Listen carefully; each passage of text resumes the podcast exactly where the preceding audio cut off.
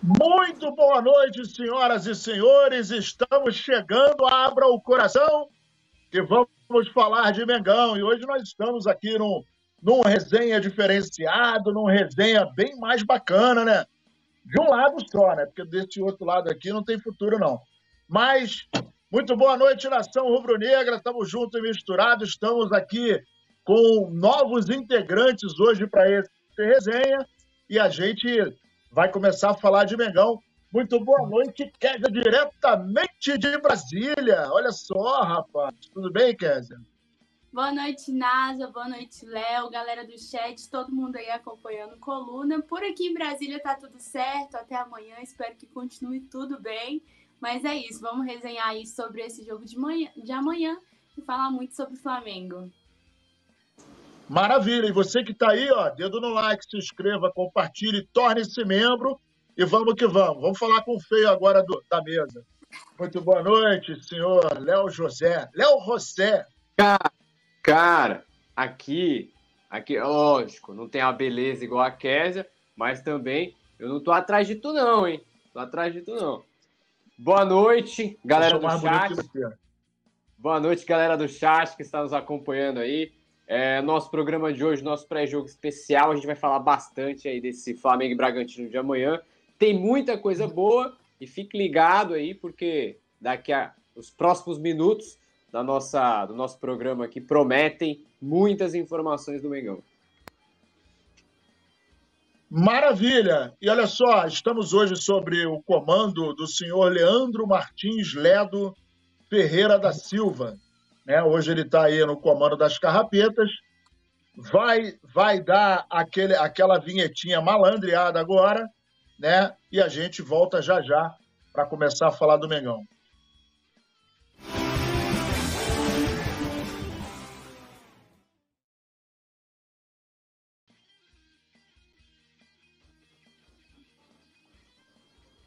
Muito bem, senhoras e senhores, voltamos e é, eu vou ter que dar uma saidinha rápida para acertar o meu áudio, mas enquanto isso, eu vou lançar aqui para vocês que estão na mesa. Né? E muito boa noite a você que está chegando aí, dedo no like, compartilhe, se inscreva, torne-se membro e vamos que vamos. O André Negão, meus amigos, André Negão é candidato à presidência do, do Corinthians e falou sobre o nosso camisa 10, o Gabigol, abriu o jogo e disse o seguinte, abre aspas, não acredito que o Corinthians tenha procurado o Gabigol. Se alguém tivesse que conversar com o Gabigol, seria o presidente do clube. E é impossível que tenha sido conversado numa altura dessa. É uma informação que, se estiver sendo ventila ventilada, é mentirosa. Seria leviano da minha parte fazer proposta por um cara que tem contrato antes de destacar, antes de finalizar, ele destacou o seguinte: qualquer jogador que venha para o Corinthians estará dentro do planejamento da folha do clube e que a gente tenha condição de pagar. Que seja coisa de mercado. Agora, não vou fazer proposta sem antes ouvir o meu treinador.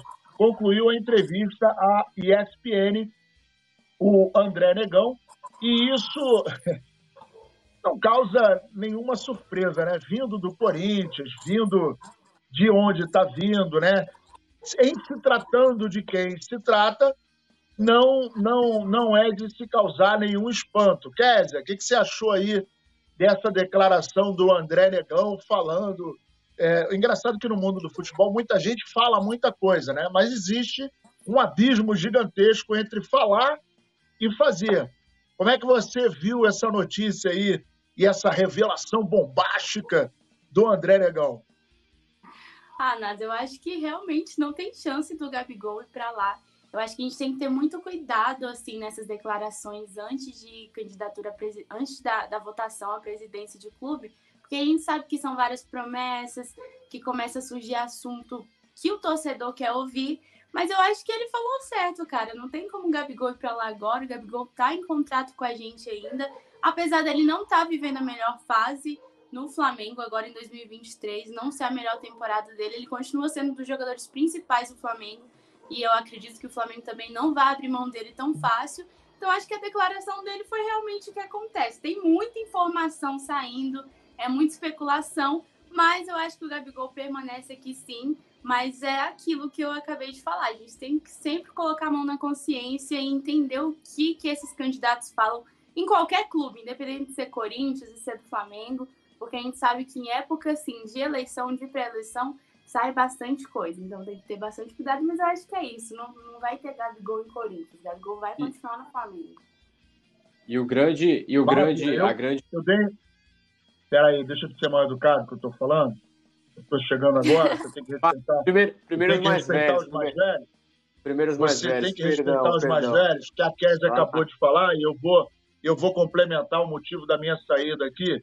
Eu fui acertar o meu áudio, seu mal educado, seu sem vergonha. Ninguém, ninguém do chat quer saber o porquê você saiu. Seu pilantra, seu ninguém pilantra. Quer saber. Você, você, bom, eu vou acabar falando aquele negócio aqui, hein? Você presta atenção. Mas fala aí. Ah, essa, toda essa toda essa questão do, do, do Gabigol, ela começa por conta do, dessa negociação entre Flamengo e, e, o Gabigol pela renovação, né? Uhum. Porque o Flamengo, o Gabigol ele tem contrato com o Flamengo até o final de 2024. A diretoria do Flamengo conversa com o staff, com, com o staff do Gabigol para renovar o contrato, é, já avisando o final de 2028 ou 2029. E aí, por conta disso, já tem muita, muitos clubes aí de olho para ver se o Gabigol vai ficar livre no mercado. Porque, embora ele tenha contrato até o final de 2024, a partir de julho ele já pode assinar pré-contrato, né? Então, vendo que a, a, a, renovação de contrato antecipada foi travada agora, porque o Flamengo está se dedicando ao Campeonato Brasileiro, a diretoria está se dedicando ao Campeonato Brasileiro, alguns times ficam de olho. O, o no, no, Corinthians, por exemplo, de vez em quando, é só o Flamengo, é só algum jogador do Flamengo ter uma certa crise, é, dificultar um pouquinho na renovação, que a galera do Corinthians já vai em cima. Não só o Corinthians, mas o São Paulo também. O, próprio Bruno Henrique, com o Palmeiras. Né? Então, é, os jogadores do Flamengo eles são visados, porque são jogadores de, de, de, de time grande, são jogadores que, que desempenham bem. E aí, a, a, diretoria do Corinthians, o pessoal do São Paulo. O São Paulo estava querendo contratar o Everton Ribeiro. É, é, o Corinthians está de olho no Gabigol. Não é que vai fazer uma sondada, não é que vai fazer uma proposta para tentar tirar o Gabigol, mas está de olho. Está de olho. E aí, se vacilar, se o, se o Flamengo vacilar com o Gabigol e o Gabigol quiser assinar pré-contrato em julho com algum outro time, o Corinthians vai querer vai querer jogar o contrato e falar, ó, se você quiser, a gente Pra cá tá para nós, cá para nós, ele sair do Flamengo e ir pro Corinthians só se ele for doido, né, cara? Não, e aqui, Imagina. então, será que o Corinthians vai conseguir pagar pelo Gabigol? Não, não consegue. Não, Porque... não, tem cacife para isso, né? É, é, assim, é, o mundo do futebol, desde que futebol é futebol, desde que mundo é mundo, a gente sempre ouve falar, né? Não, olha, nós estamos de olho no jogador tal. E, e não vai muito longe. A gente, a gente tem, é, na minha opinião, o futebol brasileiro ele só entrou no, no, no maior buraco negro da história, e aí a gente está vendo aí os clubes que foram vendidos porque efetivamente quebraram. Então não haveria outra possibilidade que não a SAF. Mas tudo isso se construiu da seguinte maneira: começava a temporada, e aí eles contratavam um grande nome. Esse grande nome recebiam, tinham um contrato de um salário muito alto, muito gordo. O tempo passava, consequentemente, na maioria das vezes, o, o clube não era campeão, o cara ia embora, mas tinha um ativo que ficou no clube, né? Tinha uma grana que ficou para trás. E aí, isso acontecia sistematicamente ano após ano. Isso e o, o clube Cruzeiro, ia né? se endividando. É, também. E o Cruzeiro, e o, o Cruzeiro chegou a ser campeão. Exatamente. E aí, o que, que acontece? Você ficava com um elenco caro, é, um compromisso gigantesco, financeiramente falando, não conquistava o campeonato, não entrava renda, né? a, a, a venda de camisa, a, as entradas de estádio, a, a parceria com, com patrocinadores não era no vulto que é hoje, e o rombo só aumentava. Então, assim, Corinthians, o Flamengo fez parte disso durante muitos anos. Todos os times, não existia nenhum time. E uma vez, já não lembro, acho que há quatro anos, eu fiz uma matéria que falava sobre a grana que entrava no time de futebol. A cada 100 reais, o clube investia 15 uh, na base, 30 reais na, na, na sua questão de manutenção e o restante era investido em nomes de, de, de, peso no mercado, de treinadores, de jogadores, e não dava retorno, não tinha problema, não tinha também aquele retorno da, da base, então era um buraco negro. E os times iam, iam caindo, caindo, caindo, e a gente viu aí o resultado da, da SAF. Você ia falar alguma coisa, Léo? Não, não, só é, exemplificando né, o que você tinha falado aí do, dos times que viram, entram numa bola de neve, foi o caso do Cruzeiro. O Cruzeiro ele foi campeão, foi bicampeão brasileiro no time que tinha Everton Ribeiro, tinha Ricardo Goulart. E aí o Cruzeiro tinha contrato de dois, três anos com esses caras, contratos milionários. O, o Cruzeiro chegou a ser campeão, duas vezes de Brasileirão, chegou a ser campeão de Copa do Brasil, e mesmo assim não conseguiu pagar os caras. Aí deu, deu no que deu, né? Teve, teve que vender, teve que ser vendido, se tornar SAF para não falir. E hoje em dia eu acho que a própria torcida de todos os clubes, assim, a gente tá. Eles estão bem mais ligados nessa questão de como o clube está gastando dinheiro, pelo acesso à informação que tem. Hoje em dia é muito mais fácil o torcedor ter esse acesso a saber como o clube está gastando dinheiro e tudo mais. Acho que por isso mesmo esse candidato à presidência do Corinthians falou que não faria loucuras é, ali na folha de pagamento e tudo mais, justamente por, por exemplos como o do Cruzeiro, como o Léo citou. Então, acho que a torcida hoje em dia está bem mais no pé também para saber como o clube vai gastar. Quem não gostaria de ter o Gabigol no clube? Acho que tem essa rivalidade muito grande de torcedor de outros clubes que falam, ah, não gosto do Gabigol, não sei o quê, mas gostaria de ter o Gabigol no clube. Só que a, até que ponto você vai poder pagar por isso? Até que ponto você vai poder sacrificar por isso? Eu acho que a torcida hoje em dia, por ter esse acesso maior à informação, acho que ficaria ali no pé para saber se realmente compensaria ou não. Acho que também por isso que ele usou essa tática aí nessa questão de pré-eleição. E tem, e, e tem não, um e, uma, e uma outra coisa, uma outra coisa também que eu acho, desculpa, Léo, mas uma outra coisa que eu acho também é que, por exemplo, é, vendo pela ótica do jogador, né? O jogador, vamos lá, tá no Flamengo que não atrasa salário há uma década. Cara, eu só consigo ver o jogador saindo do Flamengo no Brasil e indo para o Palmeiras. Não consigo ver ele, ele ir para uh, ah, mesmo os times do Rio, que estão dois estão com SAF, o outro está entrando uma graninha, mas não está com uma vida maravilhosa. Em São Paulo, a gente está vendo que não está fácil para ninguém. Em Minas Gerais, o rombo é total, né? Espírito Santo não tem futebol. Bahia. É, no Sul, Grêmio Inter também mal das pernas. Então, eu não consigo ver o cara que joga hoje no Flamengo sair para um outro clube que não seja o Palmeiras. Não sei se vocês têm essa visão, mas a impressão que eu tenho é que os caras olham ali no patamar, não vou dizer no mesmo patamar, porque o Flamengo ganha arrecadação, ganha em parcerias, mas eu acho que próximo do Flamengo, para o cara sair, só Palmeiras. Vocês vislumbram outro, outro time nessa vibe, não, né? Eu não, eu acredito que seja só o Palmeiras, porque eu acho que há alguns anos já é mais uma disputa ali entre Flamengo e Palmeiras, tanto dentro de campo quanto fora, justamente pela questão financeira. A gente sabe que o Flamengo e o Palmeiras são, tá sendo, estão sendo os clubes com melhores estruturas e tudo mais, e isso tudo influencia no jogador. O Gabigol, por exemplo, que hoje é um dos principais jogadores do futebol brasileiro, acho que ele também pensaria por esse lado. Acho que ele no páreo do Flamengo realmente, no momento, só o Palmeiras, aqui dentro do Brasil, né? E o, e o, interesse dele é renovar com o Flamengo. A todo momento, o interesse do Gabigol é renovar contrato com o Flamengo, tanto que essas conversas por renovação vêm desde o Mundial de Clubes, né, como ele mesmo disse. E ele só abriria mão de um futuro no Flamengo caso aparecesse uma boa, uma boa proposta da Europa. Só que como essa proposta na Europa, ou até mesmo do futebol saudita lá, que a galera tá com um bolso cheio de grana, até agora não apareceu nenhuma proposta, né? Não apareceu nem time de segundo escalão, nem de primeiro, nem do futebol saudita. Então a tendência é que ele fique realmente no Flamengo, que essa renovação seja questão de tempo. Acho que aí vai uma opinião, não uma informação. Acredito que a diretoria está só esperando a poeira baixar dessa reta final de Campeonato Brasileiro, dessa pressão de Campeonato Brasileiro, para anunciar tanto a renovação do Bruno Henrique quanto também do Gabigol e até do, do Everton Ribeiro também. É, muita coisa vai acontecer, né? Tem que, tem que ver como é que vai ficar o resultado aí do Campeonato Brasileiro, que se, se encerrou agora mais um jogo, né? O, o Vasco empatou com o Cruzeiro, o jogo dos desesperados, não estão livres de absolutamente nada. A gente está muito triste, né? Que o Vasco está com esse risco de cair. Eu, particularmente, nem tenho dormido direito de tão preocupado que eu estou. Muito triste com os meus amigos vascaínos, enfim.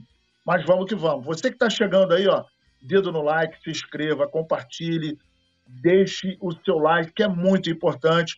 E por que, que a gente fala isso toda hora? Porque quando você comenta, compartilha, deixa o seu like aí, você faz com que o YouTube entenda que o nosso trabalho é bacana de ser recomendado para outros rubro-negros espalhados pelo planeta Terra. Então, você que é rubro-negro, está tendo essa chance de conhecer a gente, muito prazer. Chega junto aí, se inscreva, você pode se tornar membro, é barato. Olha só, Alisson Silva. Cara, o Alisson Silva, céu azul, de anil, Kézia, o sorriso mais bonito do Brasil. Alisson Silva, ele está gastando um dinheirinho e ele, ele gasta um dinheirinho para fazer graça, né? Antigamente ele tinha um, um, um, escorpião no bolso, eu acho que o escorpião morreu, Léo. E ele agora, ele...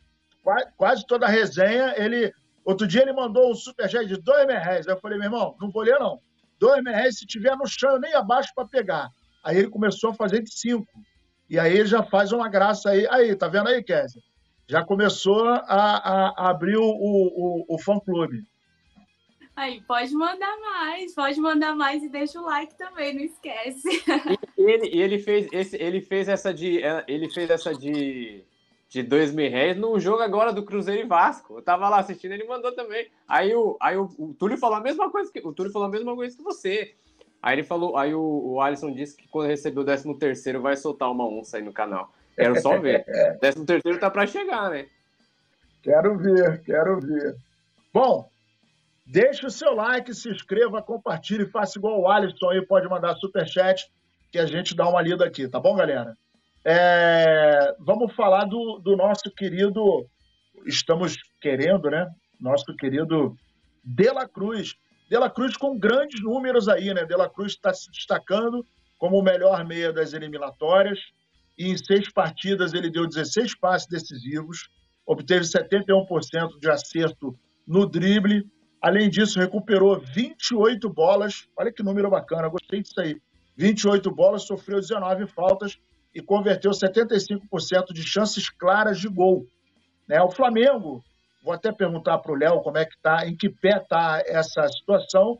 A gente sabe que o River está querendo é, até é, libera o cara, mas ele quer 16 milhões de dólares, cerca de 78 milhões de, de reais, que é à vista, né, pelo meio campista. Como é que está essa situação, o Léo?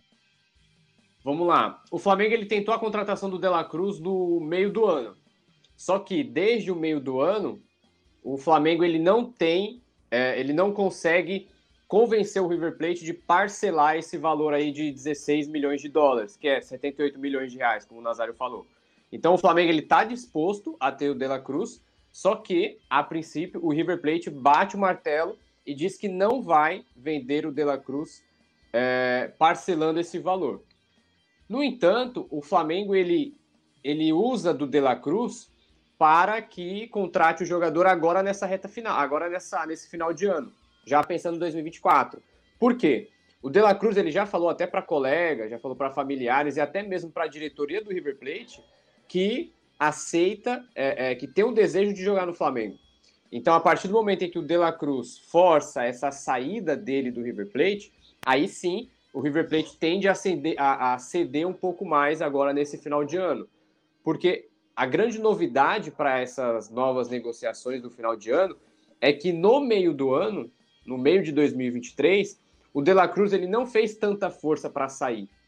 Porque o River Plate ainda ia disputar a Libertadores, ia disputar o mata-mata da Libertadores, ia disputar é, a reta final do Campeonato Argentino. Então, o De La Cruz ele não fez força nenhuma para sair do River Plate. Agora, para esse final de ano, é diferente. Já avisando que a Libertadores acabou, já avisando a temporada nova de 2024, o De La Cruz está disposto a, entre aspas, comprar a briga com o River Plate e aí é, é, ser contratado pelo Flamengo.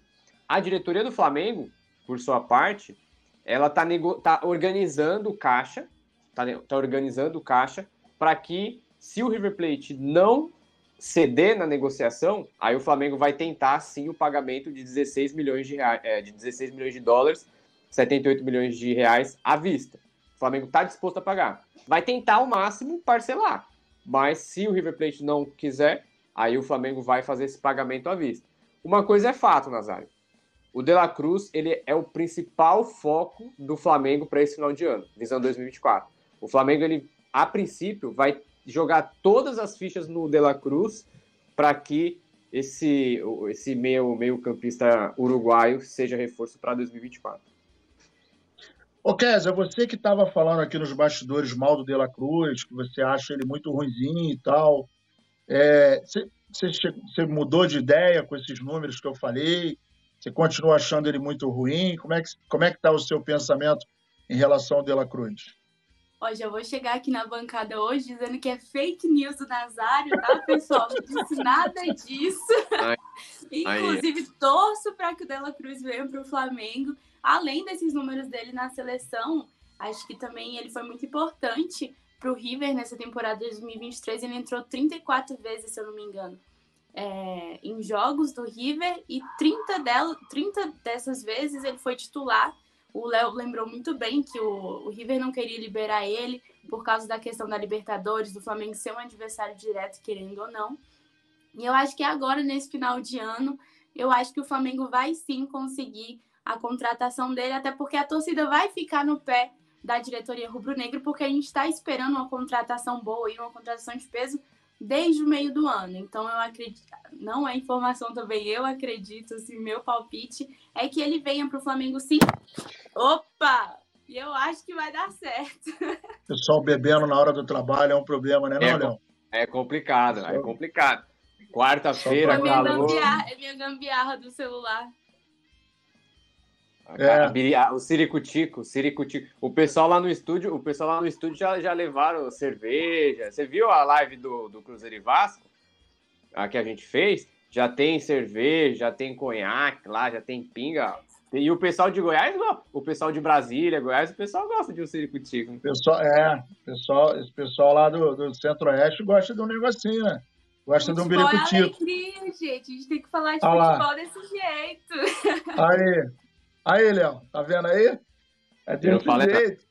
Eu não falei nada. Bom, é, bom, a gente a gente está numa expectativa muito grande. Eu particularmente acho que, ô Léo, você acha que o Flamengo, pelo andar da carruagem, e óbvio, agora com essa essa essa confissão aí do, do De La Cruz, né, de falar com alguns conhecidos e tal, né, também tem a questão do Arrascaeta, que pode dar mais um empurrãozinho, né? Certamente ele conversa com a Rascaeta, mas você acha que de repente isso aí pode ser um trampolim para dar uma, uma empurradinha na negociação? Mas você acredita que efetivamente o Flamengo vai sacar essa grana, levantar essa grana de uma vez para dar esse pancadão e partir para o projeto, até em função da questão de 2024 ser um ano eleitoral, né? É, esse, é o, esse é o principal ponto, cara. Se fosse, por exemplo, no ano passado, eu não acreditaria tanto que o Flamengo abriria os, os cofres. Mas tratando do último ano do Landim e toda a diretoria percebendo o apelo que o De La Cruz tem da torcida do Flamengo, porque se você perguntar para todo torcedor do Flamengo, você vai no Maracanã, você vai no boteco, você vai na padaria, você vai no mercado, se você perguntar, todo mundo é a favor da contratação do De La Cruz. Todo mundo.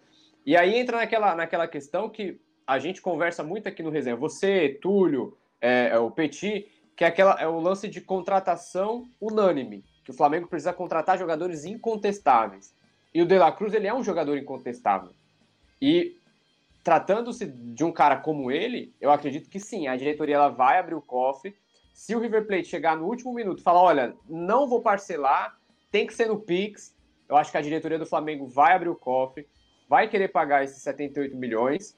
E o, o, essa amizade que o De La Cruz tem com a Rascaeta já, já, vem sendo, já vem sendo, vamos dizer, fundamental desde o meio do ano. Porque o Rascaeta, desde o meio do, desde o meio do ano, a Rascaeta ele conversa com o De La Cruz, já fala é, para o Meia vir para o Brasil, já até indicou lugares na Barra da Tijuca para morar.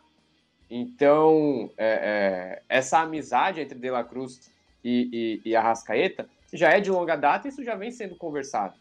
Aí eu acrescento até um ponto, porque é, é o De La Cruz, a gente já entrando em parte técnica, é, em parte de jogo, por exemplo, o, o De La Cruz ele é o cara que coloca o Arrascaeta no banco na seleção. Hoje, hoje, se você perguntar hoje, em novembro de 2023, o De La Cruz é melhor que a Rascaeta.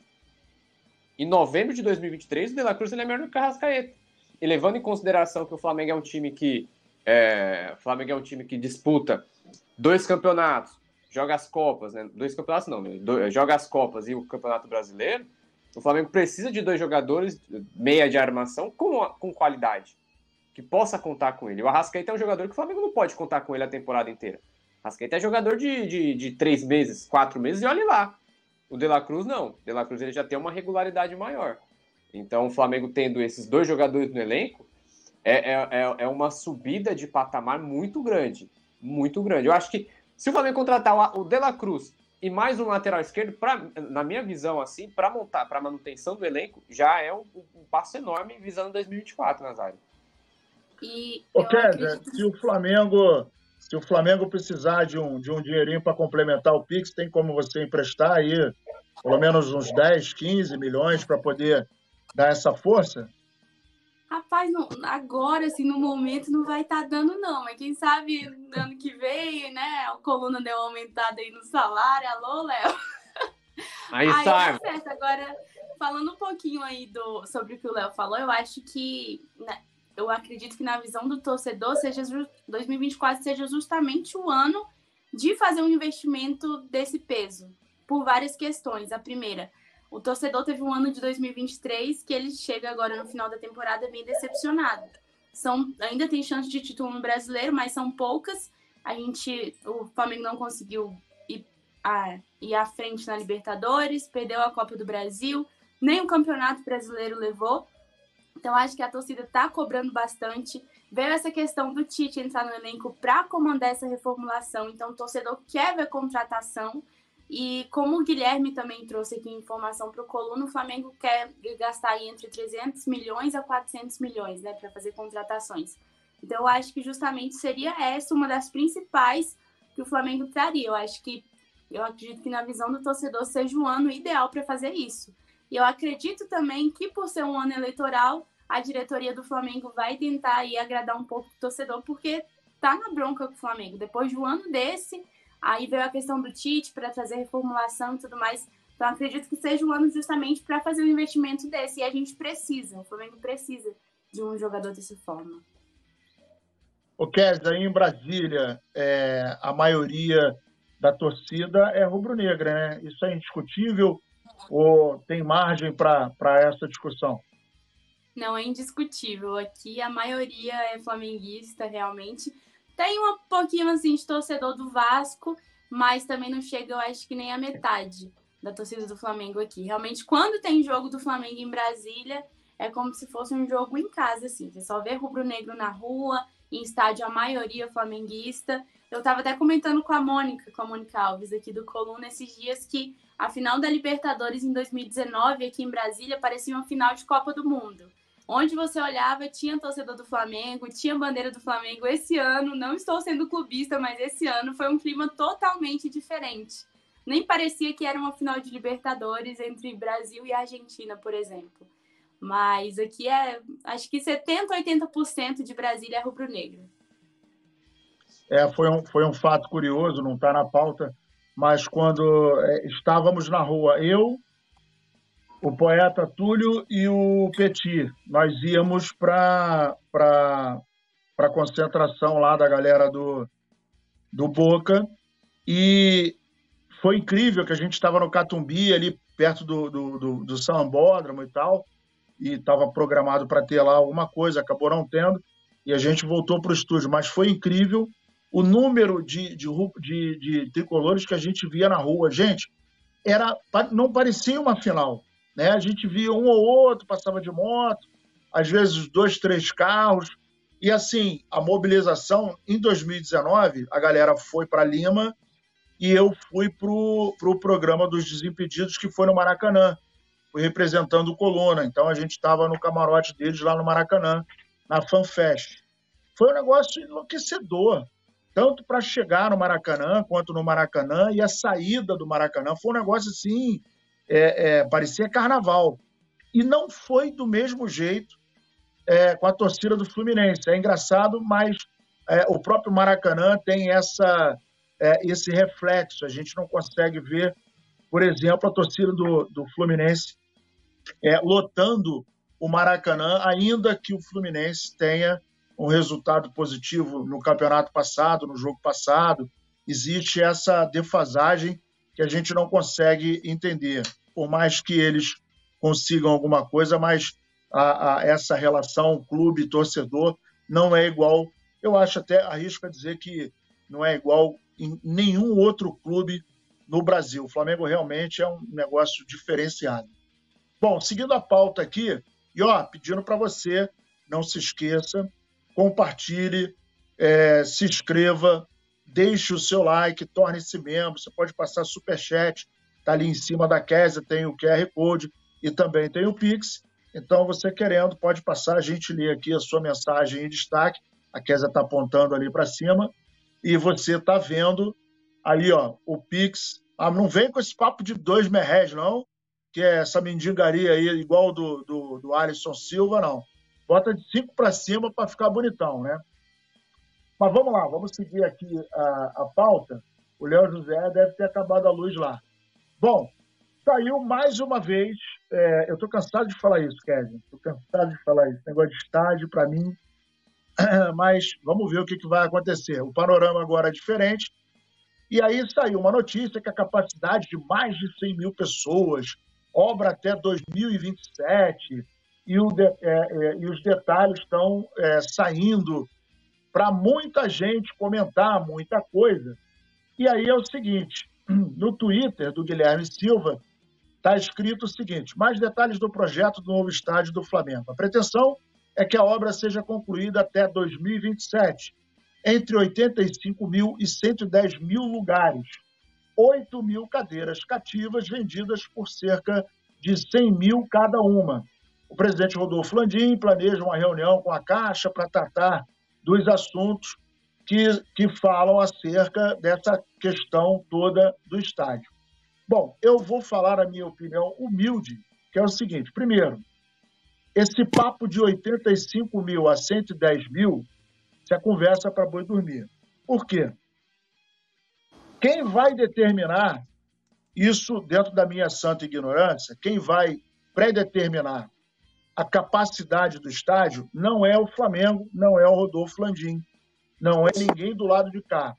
Isso tem que ter uma, uma anuência de BEP, de, de bombeiro, da prefeitura, isso minimamente, porque assim, para quem não conhece o Rio de Janeiro, quando você está chegando no Rio de Janeiro e vem, passando, vem saindo da ponte ou vem da Avenida Brasil e tal, você sobe o elevado, quando você está descendo na Francisco Bicalho, do lado direito é esse terreno que existe. Então, assim, existe uma série de coisas que vai mexer com a mobilidade local, é, do outro lado da rua tem a rodoviária Novo Rio, tem o terminal do, do Gentileza sendo construído, deve estar no, no, no finalzinho. Então, existe muita coisa em jogo para que você, de repente, do nada, não, vou botar um estádio com capacidade para 110 mil pessoas. Não é assim que a banda toca. Tem que ter a aquiescência do bombeiro, defesa civil, do BEP. O BEP vai entrar nessa discussão, porque, assim, a proximidade, ainda tem isso, a proximidade do, do, do, do estádio do Maracanã com esse terreno em que o Flamengo pretende construir o estádio, cara, não tem 3 quilômetros. Não é não, Até, o São, tem... Até o São Januário também, né? Até o próprio São Januário. É, é, é, uma, é, uma, é uma distância aí de, pô, ali de São Januário para lá, pô, deve ser uns 3 quilômetros mais ou menos. Vou olhar aqui. aqui. É, mas é, uma, é, um, é, um, é um de 3 a 5 quilômetros. mas é uma distância pequena. Então, assim, tudo isso. Então, vamos lá, vamos, vamos, vamos, vamos aqui pensar no seguinte: ah, Campeonato Brasileiro 2028, jogo no Maracanã, Fluminense e Vasco, um exemplo. E o Flamengo vai jogar com uh, Botafogo, um exemplo. Ou o calendário vai ter que estar é, muito bem preparado para isso não ocorrer, né? E aí, se o Flamengo não utiliza o Maracanã, obviamente que é, tendo o estádio em mãos, ele vai optar, claro, em jogar dentro de casa. E aí vai liberar, consequentemente, o Maracanã. Se tiver um Vasco e São Paulo, por exemplo, no Maracanã, e no mesmo dia, no mesmo horário, Flamengo e Curitiba, Flamengo e Corinthians, Flamengo e, e Fortaleza, a proximidade é grande. E aí qual é o problema? Ah, Nazário, mas são três quilômetros. Ok, mas aí as pessoas que vão para o Maracanã, quem vem da Avenida Brasil vai ter que passar em frente ao estádio do Flamengo, não tem outro caminho. E ainda De tem um trem... Hã? Ainda tem um Botafogo também com o Engenhão. É, mas assim, o Engenhão, é, para quem vai para o Engenhão, né, o cara, por exemplo, que vai da, da Central do Brasil, que vem da Zona Sul, uh, que vem de, de, da Zona Norte, ele vai bater lá na, na, na, Central, não sei se tem, não sei se tem como vir direto, mas de qualquer forma já é um, uma outra malha, né? Uma outra malha de direção. E em relação, você conhece o Rio, Kézia? Conheço muito. Você sabe, você sabe onde é ali o, o terreno? O terreno não, eu acho que eu nunca passei lá na frente. Tá. Ali a então, rodoviária assim, Novo Rio eu já desci lá e tudo mais, mas o terreno mesmo eu nunca. Porque nas, nas vezes que eu fui, nunca estava tendo ainda essa ideia de ser lá. Então nunca observei direitinho. É perto, não da, é, Dô? É, da rodoviária Novo Rio, quem, quem chegar na rodoviária Novo Rio, se for para frente, vai conseguir enxergar o estádio, que é do outro lado da rua, né?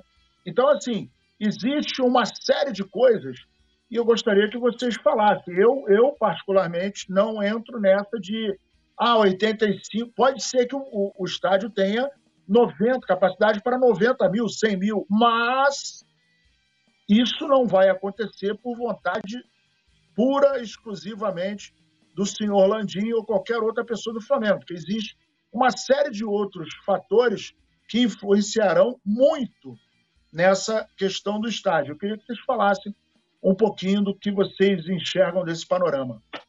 É, essa, essa, a informação do, do Guilherme, ela diz dentro do projeto do Flamengo, né? O Flamengo ele vai apresentar, dentro da informação do Guilherme, o Flamengo ele vai apresentar um projeto nessa conversa com a Caixa, é, um projeto para um estádio de 80 a 100 mil pessoas. Essa é a expectativa, é o desejo do Flamengo.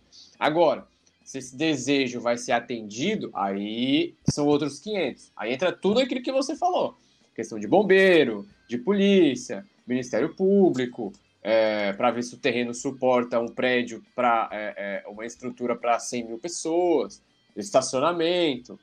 Então, tudo isso ainda vai ser analisado.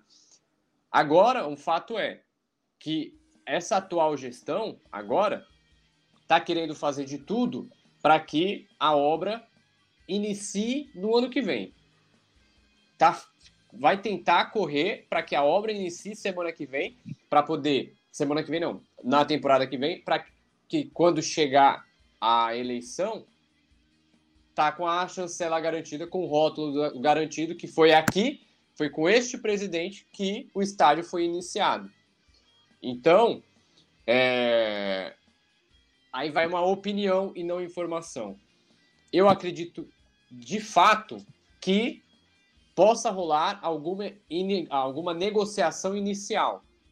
Mas eu, sinceramente, só acredito em estádio do Flamengo quando tiver lá fulano é, é, é cercando... A pedra fundamental. É, cercando o, o, cercando o terreno, colocando lá aquela placona aqui, vai ter o estádio do Flamengo, enquanto isso tiver dia, vou apresentar projeto, vou fazer uma reunião com a Caixa, vou esperar a licitação, licitação não, vou esperar uma liberação, vou esperar isso, esperar aquilo. Enquanto isso acontecer, é, o torcedor do Flamengo ele não pode ter garantia nenhuma de que o estádio vai estar pronto.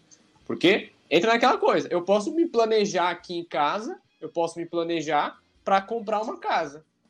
Posso me planejar para fazer economia, comprar uma casa, vender coisa aqui, vender outra coisa ali, comprar uma casa. Só que enquanto você não negociar, enquanto você não encontrar uma casa, enquanto você não fechar o contrato, tu não tem casa nenhuma, pô. Então, é, é, essa questão do Flamengo, ela é complicada. Construir estádio é muito difícil, é muito complicado. Não é uma coisa que do dia para outra, é, da noite para o dia vai acontecer. E também nem sempre vai ser nos moldes do Flamengo. O Flamengo pode estar pensando em estádio para 100 mil, mas a liberação pode ser de estádio para 50. Né? Então, é um ponto muito, é, é, muito sensível. É um ponto muito sensível para se falar. E é, é, só um complemento. A, o Flamengo ele tenta construir esse estádio, tenta construir estádio sem precisar de um grande investidor para ser como, por exemplo, é, sei lá, uma arena MRV, que é a arena do Atlético Mineiro, que o estádio ali do Atlético Mineiro, se eu não me engano, é praticamente é mais da empresa do que do próprio clube. O Flamengo ele tenta fazer com que o estádio seja do próprio Flamengo. Isso é um dos pontos. Tem uma ala da diretoria lá do Flamengo que sugere até a criação de uma SAF do Flamengo para é, vender esse pedaço da SAF e aí o dinheiro arrecadado de investidores para esse pedaço de SAF ser usado na construção do estádio. Seria meio que uma SAF, um Flamengo parcialmente na SAF. E também tem o. 29%, né? Algo em torno de 29%? É, eu, vi, eu vi esses rumores aí de 29% a 30%, mas ainda não consegui confirmar. Mas é algo nesse, nesse sentido. O Flamengo vende, se torna uma SAF, vamos dizer assim, e vende 30% para poder construir estádio. Esse, inclusive, é um dos modelos que foi usado pelo Bayern de Munique, para o Bayern de Munique poder ter a Allianz Arena, que antes era da prefeitura de lá e tal. Aí conseguiu fazer, usou esse trâmite de se tornar uma parte SAF para poder comprar é, o estádio. Nesse, nesse tempo aí de, de você se tornar SAF para comprar um estádio, vender uma porcentagem para comprar o estádio, você abre um precedente enorme. E aí é onde os conselheiros do Flamengo precisam ficar ligados, que é envolvido na política do clube. Porque se você cria uma SAF, mesmo que seja parcial, vamos supor, de 30% para comprar o estádio, para fazer o estádio, para arrecadar dinheiro para o estádio, você abre um precedente enorme para que ah, o, dirige, o, o, o, presidente atual do clube faça, ah, a gente já vendeu 30, vamos vender mais 5 para aumentar o CT? Aí vai lá e 35. Vamos vender mais 10 para fazer uma obra de melhoria para o estádio? Quando você vai ver, o Flamengo já se esvairou, já está dividido, já está fracionado, e quem sabe até gente do próprio clube comprar ações da SAF. Aí o que seria um tremendo de um golpe, né? Mas aí eu tô fazendo só uma projeção em cima de uma opinião, né? E aí, Kézia? Essa questão de estádio, falar sério para vocês, eu só acredito quando estiver pronto e eu lá dentro. Porque são anos escutando isso, anos escutando, e eu tenho muito medo desses rumores que saem assim antes, é, em ano de eleição, porque, cara, querendo ou não, a diretoria vai falar o que o torcedor quer ouvir. O projeto do Flamengo para esse estádio é o sonho de todo torcedor. Imagina um estádio do Flamengo hoje com capacidade para 100 mil pessoas. É justamente o que a gente precisa, porque a gente sabe que muitas vezes o Maracanã não está conseguindo comportar a torcida do Flamengo. Está sendo difícil comprar ingresso para jogo do Flamengo muitas vezes. Então é um projeto que é um sonho de todo torcedor. Mas se a gente for analisar, é o que todo torcedor quer ouvir. Quer, quer construir um estádio próprio, quer que, a, que o estádio tenha capacidade para 100 mil pessoas. Todo mundo, todo torcedor quer Setor ouvir. popular, tem setor Oi? popular. Também tem setor, setor popular. popular. Disseram aí que eu duvido. Não tem um clube hoje, um clube de escalão do Flamengo. Flamengo, Palmeiras, Atlético Mineiro, não vai ter setor popular. Não vai. Não vai. Isso aí o torcedor pode ter acesso, não vai.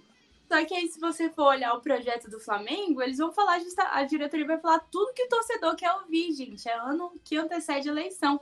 Se a gente escuta isso até no primeiro ano de mandato de, alguma, de gestões, imagina no último ano, que eles querem sair ali com a bola lá em cima, principalmente depois de uma temporada como o Flamengo teve em 2023. Então, vai tentar tapar esses buracos e vai ser justamente no ponto, aspas, fraco do torcedor então, assim, para mim, um estádio realmente eu só acredito no estádio saindo quando o estádio estiver realmente pronto ali no nome do Flamengo e pronto. É um sonho, é realmente um sonho, mas eu acho que como torcedor, como profissional, em todas as áreas tem que ter muito cuidado com essa questão do estádio, porque realmente é, é o ponto fraco do torcedor e é, é um projeto que realmente é um sonho. Mas por enquanto é um sonho, então tem que ir com calma nisso aí.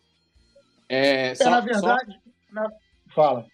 Só complementando aquela dúvida que a gente estava da distância né, do terreno para o Maracanã, o estádio do, a, o estádio do gasômetro já está construído. Já.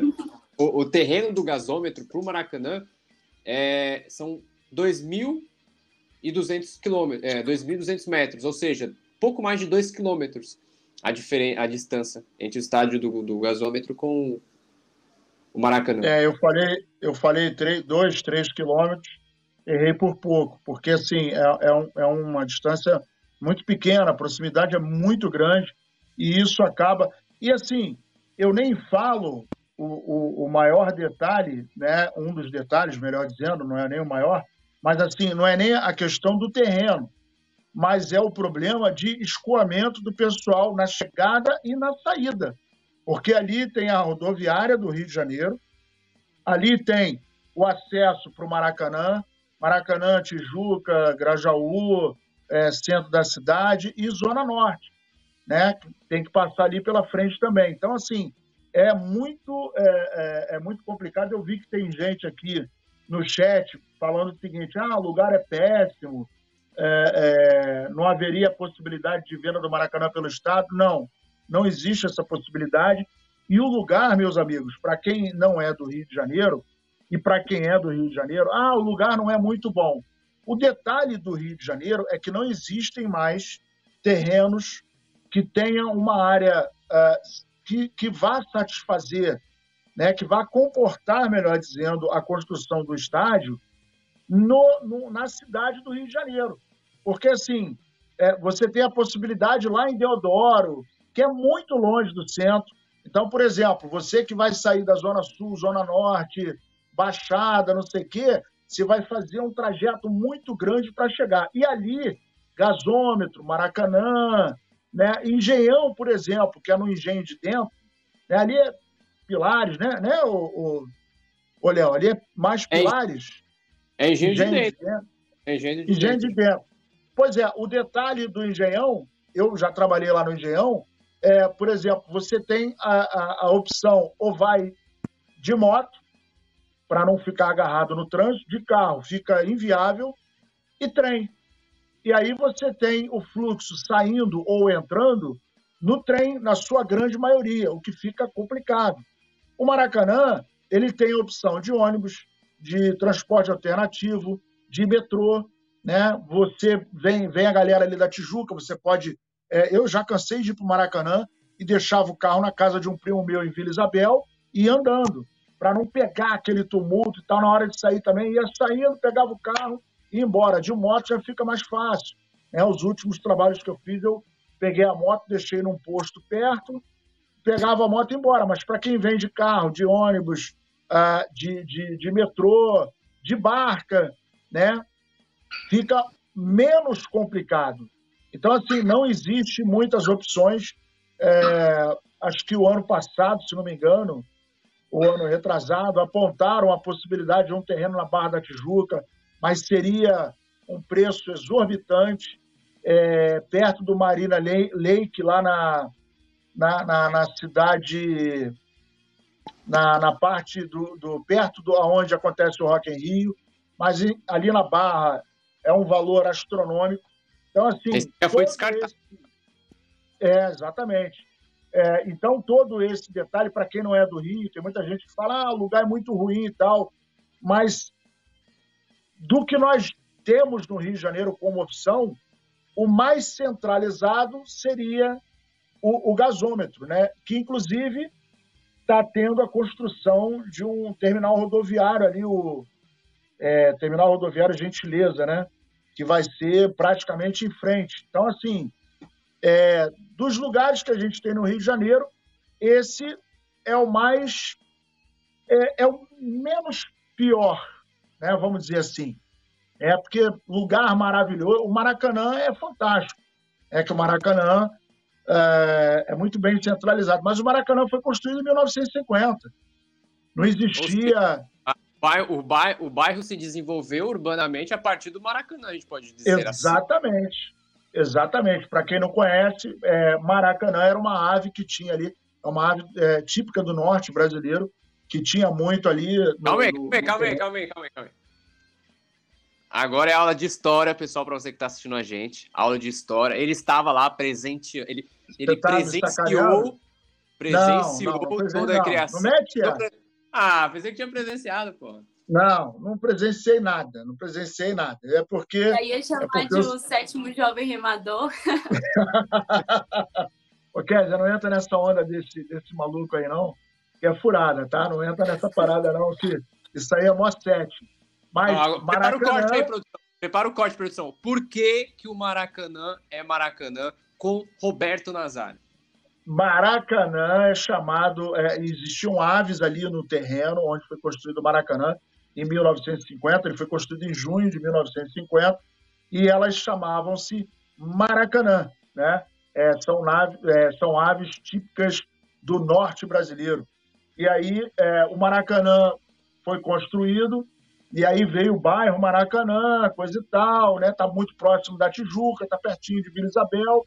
Então, assim, ali é um, um lugar muito bem centralizado. Então, se você, se você olhar Catete, Flamengo, Botafogo, Vila Isabel, uh, Pilares, gente, não tem um terreno daquele tamanho. Não tem, não tem. Não adianta que não tem. E se você pegar Barra da Tijuca, até tem alguns terrenos que são grandes, mas o valor é exorbitante, fica inviável. E, e inclusive. É, é, informação, né? É, tanto o Rodolfo Landim quanto o Diogo Lemos, que é membro do Conselho de Futebol do Flamengo, quanto também o Gustavo Oliveira, que é o vice-presidente de marketing, e também é, o Danchi, que é o vice-geral e jurídico, todos os quatro, eles de fato endossaram o discurso de que o estádio é um sonho que pode ser realizado em breve. Os quatro estão alinhados nessa, nesse, nesse discurso, os quatro estão alinhados nessa frente ampla, vamos dizer, dizer assim, em busca do estádio do Flamengo. E se vai conseguir, aí são outros 500. Mas o fato é que internamente, partindo dos principais dirigentes do clube, o, o, o, assunto estádio é um assunto que vai ser muito debatido, vai, vai ser muito usado, vai ser muito falado nos bastidores do Flamengo agora de 2024. Maravilha! Senhoras e senhores, é, tem um recado aqui, depois... Ah, não, isso é coisa velha aqui do, do nosso querido Leandro Ledo, Leandro Martins Ledo. Bom, vamos falar agora do pré-jogo, né, cara? Pré-jogo, amanhã Flamengo vai enfrentar o Bragantino, Bragantino que inclusive tem alguns desfalques, né? Um número até considerável. Flamengo na busca é, de pontuar aí no Campeonato Brasileiro, visto que não tem nada definido por enquanto. Está faltando algumas rodadas. Existe até uma chance. Eu vou perguntar para vocês, antes de a gente entrar nessa pauta, em primeiro lugar, Kézia, acredita numa, numa ressurreição do Flamengo? Flamengo espontar, ganhar, e, e, e, claro, né, tem que contar com o tropeço da galera que está na frente. Cara, eu sou muito iludida, entendeu? Porque quem não acreditou não viu o gol do Pet. Então eu acredito sim, acredito que o Flamengo ainda tem chance. Só que a gente tem que fazer a nossa parte, né? O Flamengo tem que fazer a parte dele, porque a gente, o Flamengo não depende só dele, depende dos outros também. Então, se não fizer a própria parte, aí lascou tudo. Mas eu ainda acredito sim no título, viu, gente? Acredito. Léo, acredita? Cara, eu sinceramente não acredito mais. A, última. A, A chance que tinha era contra o Fluminense. Se vencesse o Fluminense, o Flamengo caminharia muito para é, é, é chegar brigando firme. Só que aí empatou na, jogo em que voltou aquela apatia do segundo tempo, que era a, o torcedor do Flamengo, pelo menos grande parte, acreditava que a apatia já tinha ido embora com a chegada do Tite, só que aquela apatia voltou. E quando volta aquela apatia, volta toda a instabilidade, volta toda é, é, é, a, a, como eu posso dizer, a inco, eu sei que essa palavra não existe, mas vamos colocá-la. Volta a inconfiança da torcida do Flamengo em relação ao time. E, assim, é claro que também nesse Campeonato Brasileiro a gente não, não pode jogar toalha logo, né? Da forma que tá, com todo mundo. Ninguém tá querendo ser campeão esse ano, da forma que tá, não tem como jogar toalha. Eu digo até Atlético, até Atlético Mineiro não pode jogar toalha. Eu, particularmente, como torcedor, acredito que não dê. Mas, mas, da forma que o Campeonato Brasileiro tá, o Flamengo ele tem que vencer. Tem que ir vencendo. Vai vencendo um, vence o segundo jogo. Joga agora com o Bragantino, depois pega o América Mineiro. Se vencer esses dois jogos, o Flamengo já pode voltar à briga. Aí, daqui a, daqui a, duas rodadas, você, se você me perguntar, eu posso falar que sim. Acredito. É, o detalhe que você está falando, eu até entendo, eu entendo a Kézia e entendo você. Porque, assim, a gente vem discutindo nos resenhas que o Flamengo, é, em 2023, ele não entrou em nenhuma competição é, realmente competindo. Ele entrou participando. É, a gente não viu isso no Carioca, a gente não viu na Recopa, a gente não viu na Supercopa, no Mundial, na Copa do Brasil, a gente não viu na Libertadores. O Flamengo não, é, é, ele não teve o padrão de jogo igual a, a, a, o jogo contra a vitória sobre o Grêmio, por exemplo. É, naquele momento, a gente, quando viu aquela vitória, a gente falou: caramba, agora engrenou, agora vai. Não foi. Né? E aí a gente viu outras partidas pensadas que a gente pensou assim: porra, agora vai. E não foi né? Então, assim, eu, eu entendo, eu estou meio que no meio do caminho, né? É. Sou rubro, sou rubro negro, né? E, e, pô, penso assim, não, pô, 57, porra, 62 são 5, mas o detalhe é que o Flamengo precisa fazer o dever de casa, né? E contar ainda com tropeço de Palmeiras, de Botafogo, de Grêmio, né? Ganhar do Bragantino, o Atlético Mineiro tem que dar uma tropicada também. Então, assim, ficou bem mais difícil. Se o Flamengo ganha do, do, do Fluminense, a coisa ia dar uma. Você vê, você imagina se a gente tivesse vencido o jogo contra o América Mineiro, contra o Bragantino na volta da, da, da, da, da data FIFA, né? Nós estaríamos, estaríamos com 63 tem aquele Atlético. Tem aquele Atlético Paranaense em Cariacica, que o Atlético Paranaense estava com um time praticamente misto e o Flamengo com o time completo, jogo, jogando em casa. Tem as viradas também que o Flamengo levou contra o Santos, contra Exatamente. o Grêmio. Eu acho que esse, esse pensamento de ficar em dúvida sobre o título ou não, acho que além da tabela vai justamente por essa inconstância do Flamengo. Foi um Flamengo muito instável. A gente viu alguns jogos do Flamengo, tipo, com timaço jogando muito bem. A gente falou, pô, engrenou de novo, tá muito bem. É esse time que eu gosto de ver jogar. E aí no jogo seguinte o Flamengo entrava da pior forma na temporada. Então acho que por isso que também fica essa questão. A gente fica muito, ah, eu acredito muito pelo lado do torcedor também, pelo que a gente já viu do Flamengo também.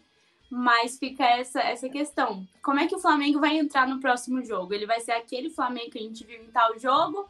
Ou o Flamengo horrível que a gente viu em outro. Mesmos jogadores, mesmo elenco, mesma preparação, mas um desempenho totalmente diferente. Tem jogo que parece que entra realmente querendo vencer e tem outros que parece que está cumprindo tabela. Então acho que é por causa dessa inconstância também do Flamengo que a gente fica com a cabeça meio perdida. Eu me lembro que em 2019, quando a gente ia para o Maracanã, e aí em alguns jogos a gente é, ia direto para o Maracanã e, e fazia o jogo do Maracanã. Então, assim, quando a gente estava entrevistando a galera na, na, na, entrada, na arquibancada e tal, cara, a nossa dúvida era: hoje vamos ganhar de quanto? Era, era, era esse o papo. não tinha aquela assim, pô, não, acho que hoje não, não vai dar, não. Que a gente, quando jogou contra o Internacional, o pessoal. Não, quando a gente jogou contra o São Paulo, o pessoal, não, quero ver quando pegar o Internacional. Pegou, sapecou. Quero ver quando encontrar o Grêmio. Pegou, sapecou. Não, quero ver quando pegar o Santos. Pegou, sapecou. Aí todo mundo falou, pô, irmão, agora, agora não tem mais, vai pegar quem?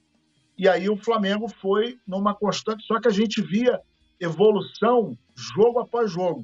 E agora não é a mesma coisa, né? A gente está vendo que o Flamengo, hoje, para quem está vendo aí, ó, Palmeiras, 62 pontos em primeiro lugar, Botafogo, 60 em segundo, Grêmio e Bragantino, 59, Grêmio em terceiro, Bragantino em quarto lugar, em quinto lugar, o Atlético Mineiro com 57, Flamengo com 57, em sexto lugar. Então, o Flamengo ganhando do Bragantino, ele vai a 60.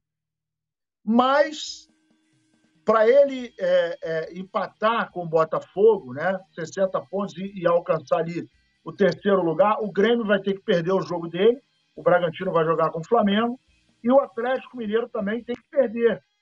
Então, assim, não, o problema é que o Flamengo agora tem que ganhar e torcer para muita gente não pontuar, né? Nesse caso, não, Nazário. Nesse caso é porque o Flamengo e Bragantino é o jogo atrasado. Não, sim, então... mas eu estou falando o seguinte: é, eu estou fazendo as coisas, eu estou botando tudo no bolo. Hum, porque, por ah. exemplo, o Flamengo ganha, pô, o interessante é o Grêmio não ganhar, é o Botafogo não ganhar, né? O Bragantino, o Bragantino vai jogar com a gente. É o Atlético Mineiro não pontuar, porque aí, por exemplo, o Flamengo alcançaria ali um terceiro lugar, né? igualaria o número de, de, jogos, beleza. E aí a gente, né, pô, os caras perderam. O, aí a gente, opa, aí a coisa fica bacana. Mas o problema é que a gente tem que ganhar e torcer para muita gente perder, cara. Né? Para falar a verdade, para falar a verdade, eu acho, eu acho que acredito que o Flamengo tem que ficar de olho em Palmeiras e, e Botafogo para brigar pelo título. Porque o, Grêmio, por mais que tenha arrancado ali, é, é, é, recentemente, eu acho que teve cinco, cinco jogos sem perder, e com quatro vitórias, né, e tal, perdeu na rodada passada. Acredito que tirando Botafogo e Palmeiras, principalmente o Palmeiras, esses outros aí, Atlético Mineiro, Grêmio, Bragantino, acredito que não, não, não consigam, sei lá, eu custo acreditar que esses vão chegar na reta final brigando pelo título. Custa acreditar. Acho que se o Flamengo quer brigar pelo título, tem que ficar de olho em Botafogo e Palmeiras e ganhar o seu jogo. Ganhar o seu jogo e secar Botafogo e Palmeiras. Ganhar o seu jogo ganhar, e secar Botafogo e Palmeiras. Que aí o resto a natureza faz. Você, Kézia, pensa assim também? Penso, penso assim também, só que eu acho que quando a gente vai pensar também mais pelo lado racional, tem que focar em conseguir, como o próprio Tite falou, o principal objetivo do Flamengo, que é terminar o campeonato ali no G4. Então, cada jogo é um jogo. Eu, como torcedora, acredito no título, mas também acho que os jogadores precisam entrar ali com humildade, sem salto alto.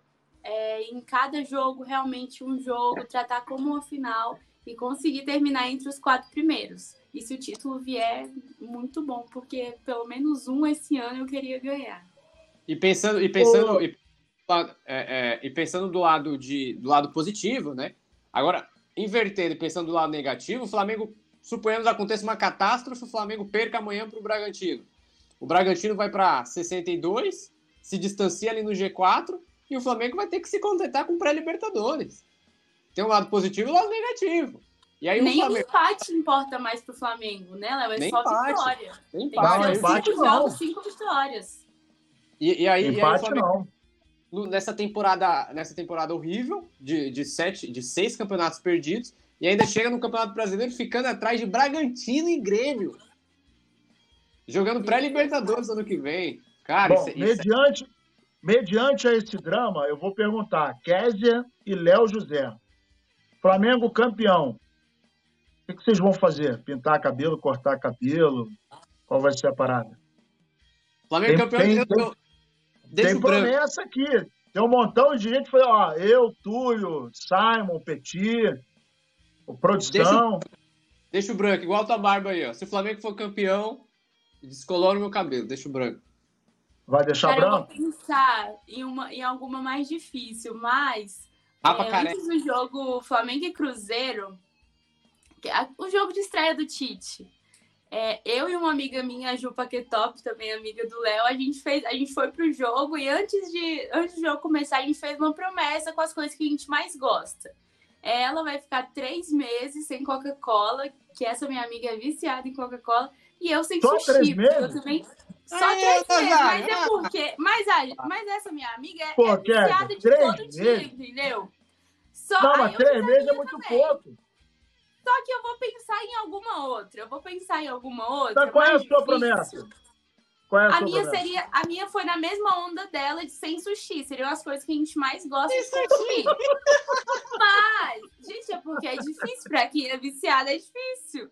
Mas eu vou pensar em alguma outra. Quem sabe sair uma outra tatuagem aí do Flamengo.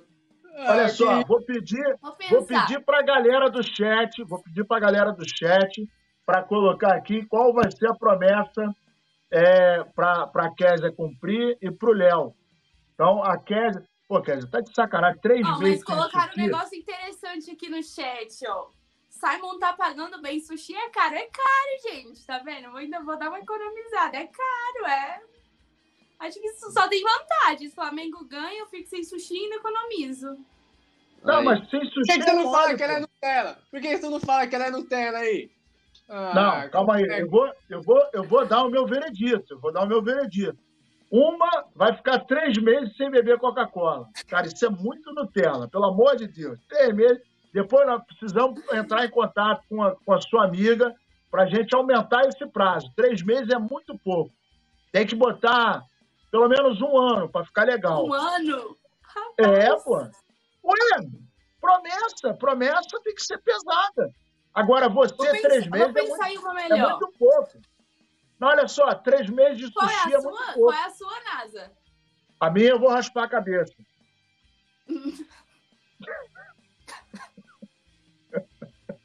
Rapaz! Já, então o Flamengo já foi campeão. E a live agora é do pós-título. Ele pagou, pagou a promessa antecipadamente. A live do pós-título. Não, eu vou pensar, vou pensar, né? Vou pensar o que, que a galera vai botar, mas o fato é o seguinte: três meses de sushi eu acho muito pouco, Léo. O que, que você acha? Não, concordo. Isso aí, isso aí, não, é, isso aí não é aposta, não, pô. Isso aí tem que ser Não, de. isso não é promessa, não. Não, não vale. Vamos Vou lá, ó. pensar em uma melhor. Flamengo, Flamengo, Flamengo ser campeão.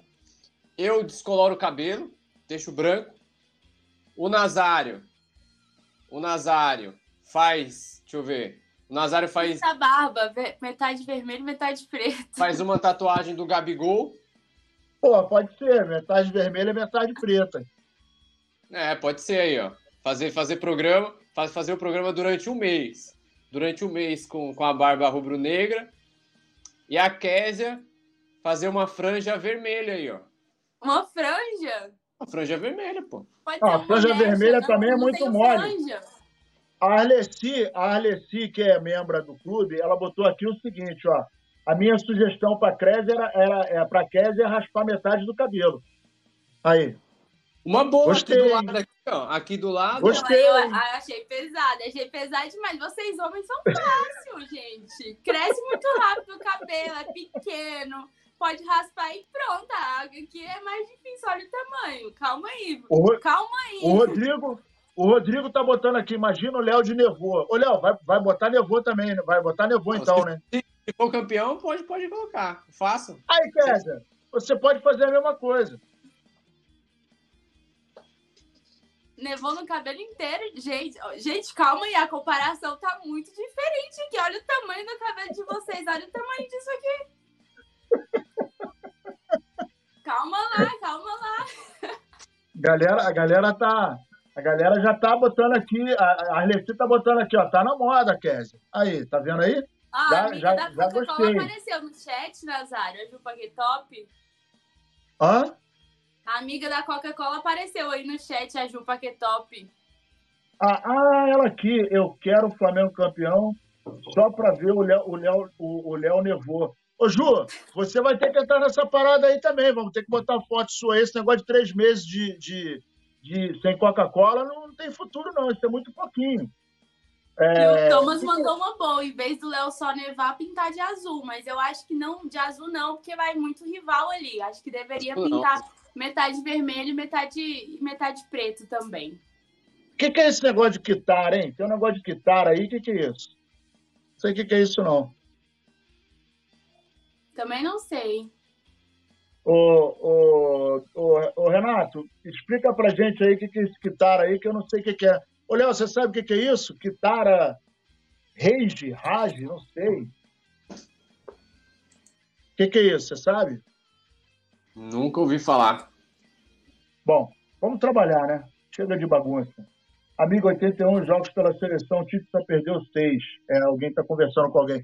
Ô, produção, bota a escala. Ih, rapaz, cara rápido pra caramba. Ah, tirando onda, né? Ele tava cochilando.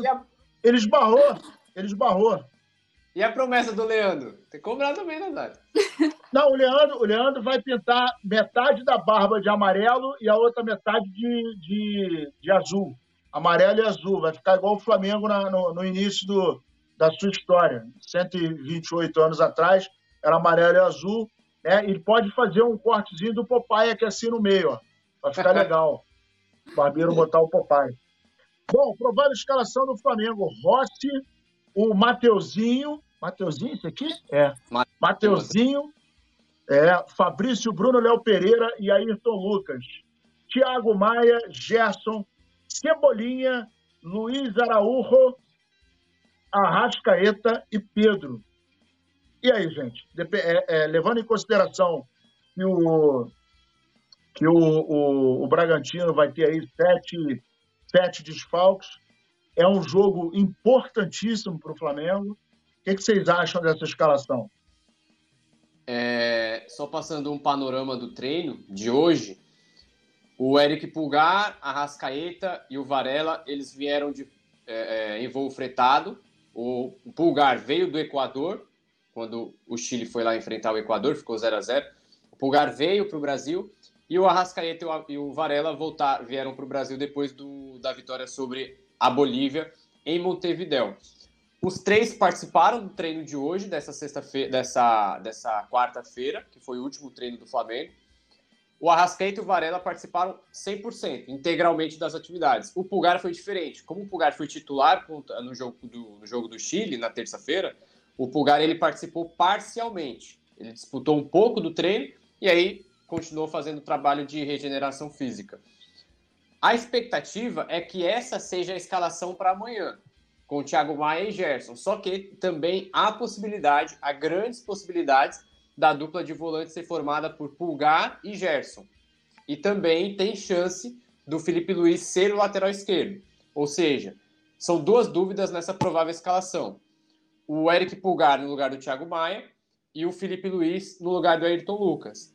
Dito isso, dito isso, acredito que, é, independentemente da formação do, do, do personagem que, que, que vá para campo amanhã, seja Thiago Maia ou Pugar, ou seja Felipe Luiz Ayrton Lucas, essa já é uma escalação que o Tite vem definindo como base, né?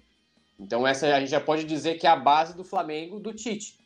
E quando a gente vê um treinador do Flamengo repetindo a escalação, repetindo a formação, a disposição dos jogadores em campo, a gente já vê que aquele Flamengo do São Paulo, que a cada jogo era uma mudança diferente, hora era com três zagueiros, hora era com dois, hora era com um volante, hora era com dois volantes, três volantes. A gente vê que o Flamengo ele começa já, o Tite ele já tenta é, colocar uma cara, tenta colocar uma base em campo com o time do Flamengo. Então, essa escalação, para mim, acredito que é, é, o, é o que o Flamengo tem de melhor hoje. É o que o Flamengo tem de melhor. Não tem como fugir muito disso, não. Você, se fosse treinador, você entraria com esse time mesmo? Não modificaria ninguém? Não, não colocaria ninguém. Deixaria, assim, como eu falei no caso do Pulgar. O Pulgar, no lugar do Thiago Maia, acredito que seja a melhor opção. Só que tem a questão física. O Pulgar ele jogou na altitude de Quito, 2.800 metros, na terça-feira. Voltou correndo para o Brasil. Então, é, é, se ele estiver bem fisicamente, ele tem que jogar. Mas como acredito, aí vai uma opinião. Acredito que ele, o Tite não vai querer forçar o, o, o Pulgar amanhã. Acredito que ele vai querer manter, sei lá, colocar o Pulgar. Até para não arriscar perder o Pulgar para o próximo jogo contra o América, né? Exatamente. Aí levando em consideração esse planejamento para o final da temporada, acredito que seria até burrice se colocasse, se forçasse o pulgar. Repito, se tiver 100% de condição, põe para jogo. Mas se ele não tiver plena condição de jogo e quiser forçar ele no jogo contra o Bragantino amanhã, sendo que o Flamengo tem o Thiago Maia à disposição, acho que o Tite ele pode. Se fizer isso, seria um erro. acredito que não vai fazer. Mas, respondendo a sua pergunta de, de sim ou não, acredito que sim. Esse é o time ideal do Flamengo. Levando em consideração que Gabigol, por exemplo, hoje não tem condição de disputa com Pedro. Gabigol hoje não tem condições de, de disputar a titularidade com Pedro. E o Bruno Henrique, em comparação com o Everton Cebolinha, o Everton Cebolinha ele tá numa, ele tá numa crescente. Ele tá numa crescente. O Bruno Henrique, ele não é um ponta esquerda que atende às necessidades do Tite.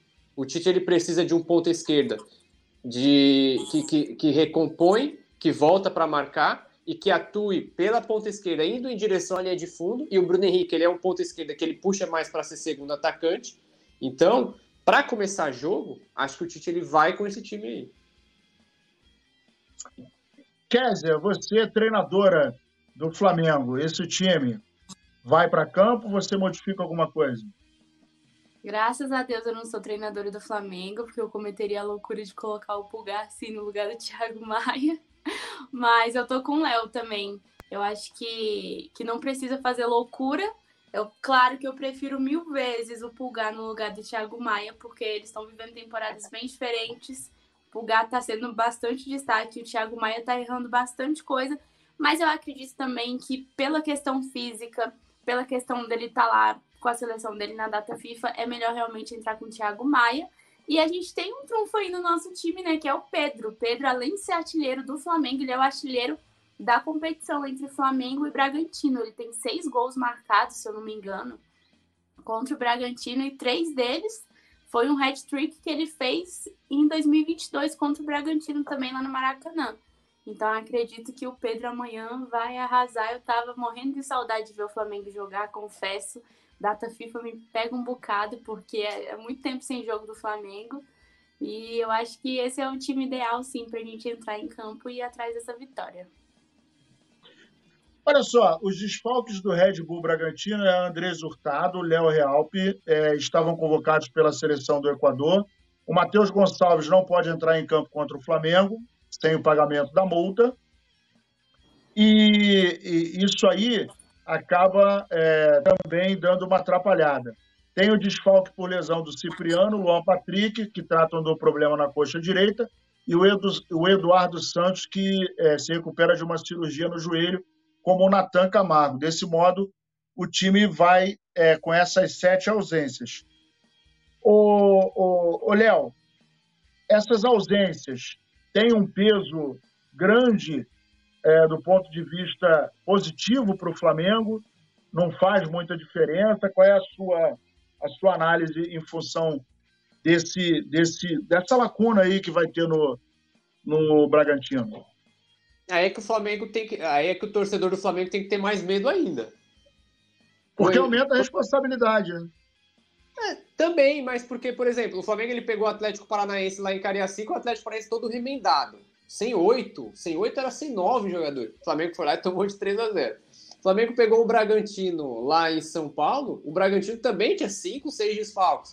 O Flamengo foi lá e tomou pisa. O Flamengo pegou o Internacional no Maracanã. O Internacional tinha seis desfalques ainda pensando na Libertadores. O Flamengo foi lá e apanhou de novo. O Flamengo pegou o São Paulo no Maracanã. Tudo bem que era o São Paulo, mas era um São Paulo todo desfalcado, sem os principais jogadores. O Flamengo foi lá e empatou o jogo.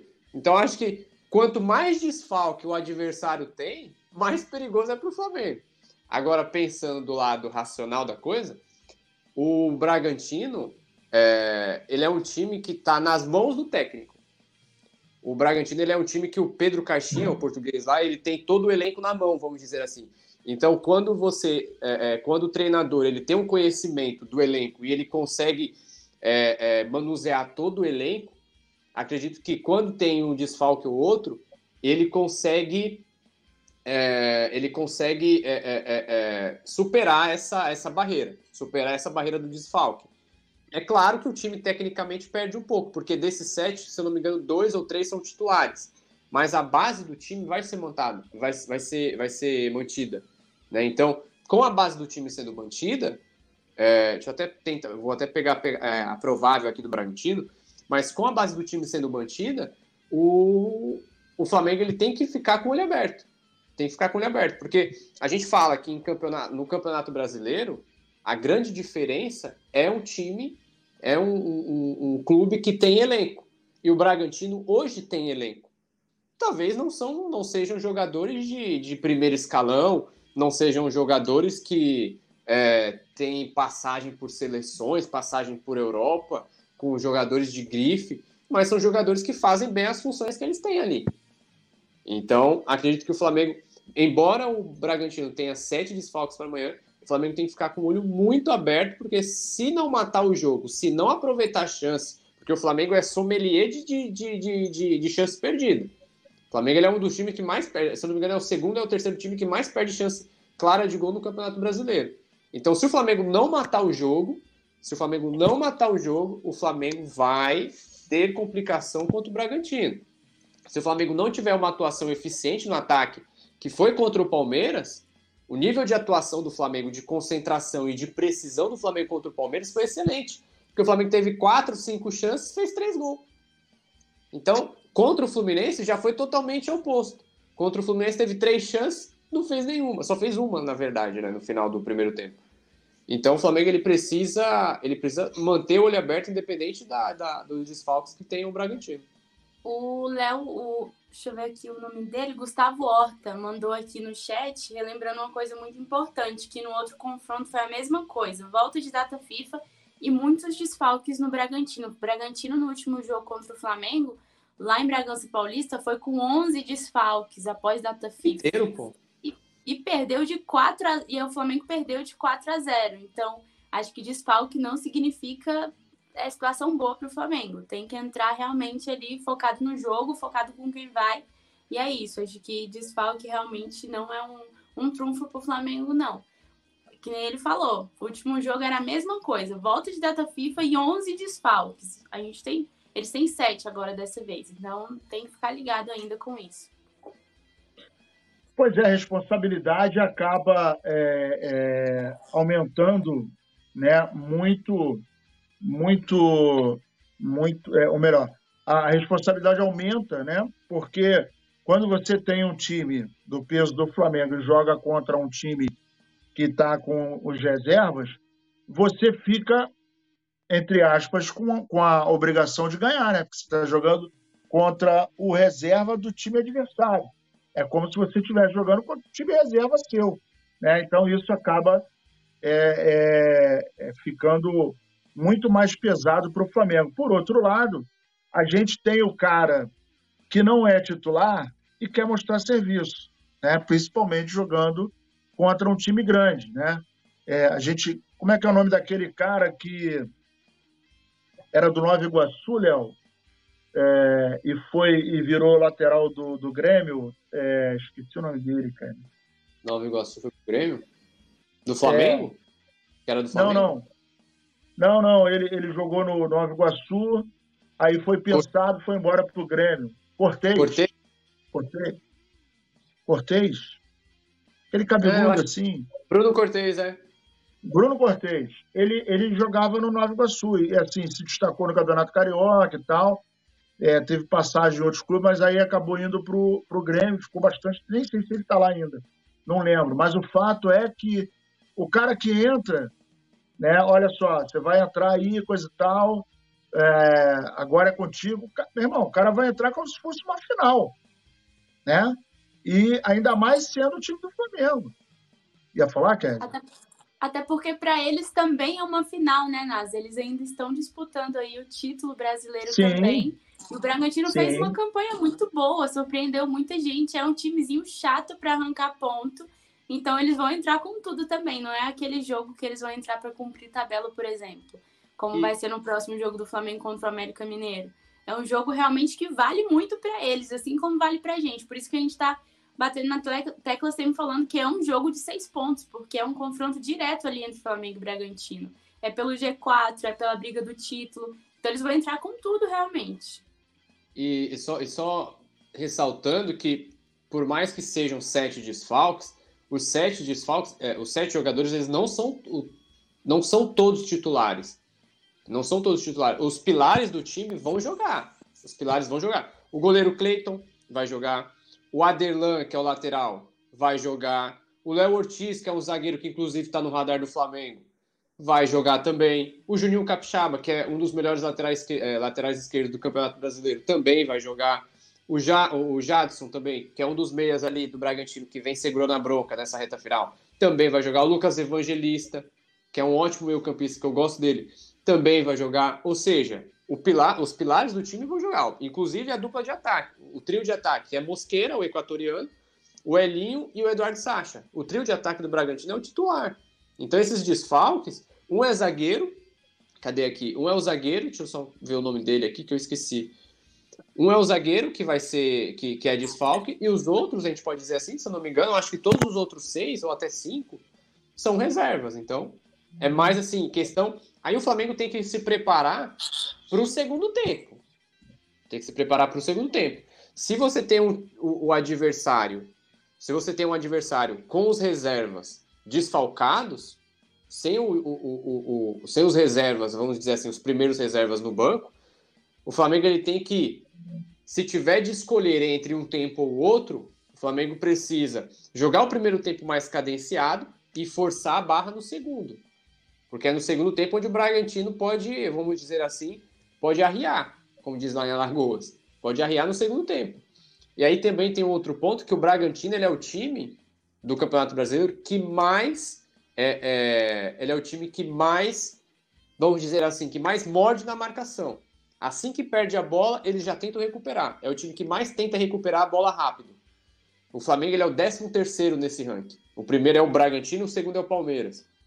Então, enquanto, enquanto o Flamengo tem uma certa paciência para recuperar a bola, o Bragantino ele é já um time que perdeu a bola, já morde rápido, já tenta recuperar logo. Isso tem muito da, da, da, da ideia de jogo do Pedro Caixinha. Né? É, o detalhe é que é, e isso aí exige bom preparo físico, né? Porque quando você está jogando, perde a bola, o cara vem e morde, você automaticamente vai ter que é, reagir né, a essa, essa posse de bola que você acabou de perder. E, é, consequentemente, você tocou num, num, detalhe que eu tinha até me esquecido. Os segundos tempos do, do, do Flamengo têm sido tenebrosos. Né? O Flamengo adota uma postura bem agressiva no primeiro tempo, sobe as linhas, marca, morde, tal, não sei o quê, atrapalha a saída. E, de repente, no segundo tempo, a galera dá um apagão, né, cara? Fisicamente, a galera fica apagada e não consegue botar o jogo para render e automaticamente vai abrir espaço, né? Isso aí é bem preocupante, né? Não sei se vocês têm essa, essa lembrança também. Eu tô, eu tô lembrando disso aqui agora, me deu uma preocupadinha. É, é, é, justamente isso, justamente isso. O Flamengo ele é um time, ele é um time inconsistente. Contra o Palmeiras, o Flamengo conseguiu fazer o resultado no primeiro tempo e aí deu aquela tranquilizada no segundo.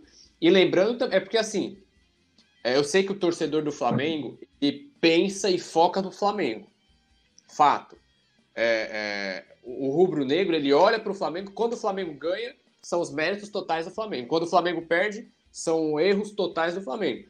Só que naquele jogo contra o Palmeiras, o Flamengo ele foi muito eficiente no primeiro tempo e o Palmeiras foi horroroso. Foi uma das piores atuações individuais do Palmeiras com os laterais ali. O próprio Abel Ferreira, ele deixou as laterais para o Flamengo jogar.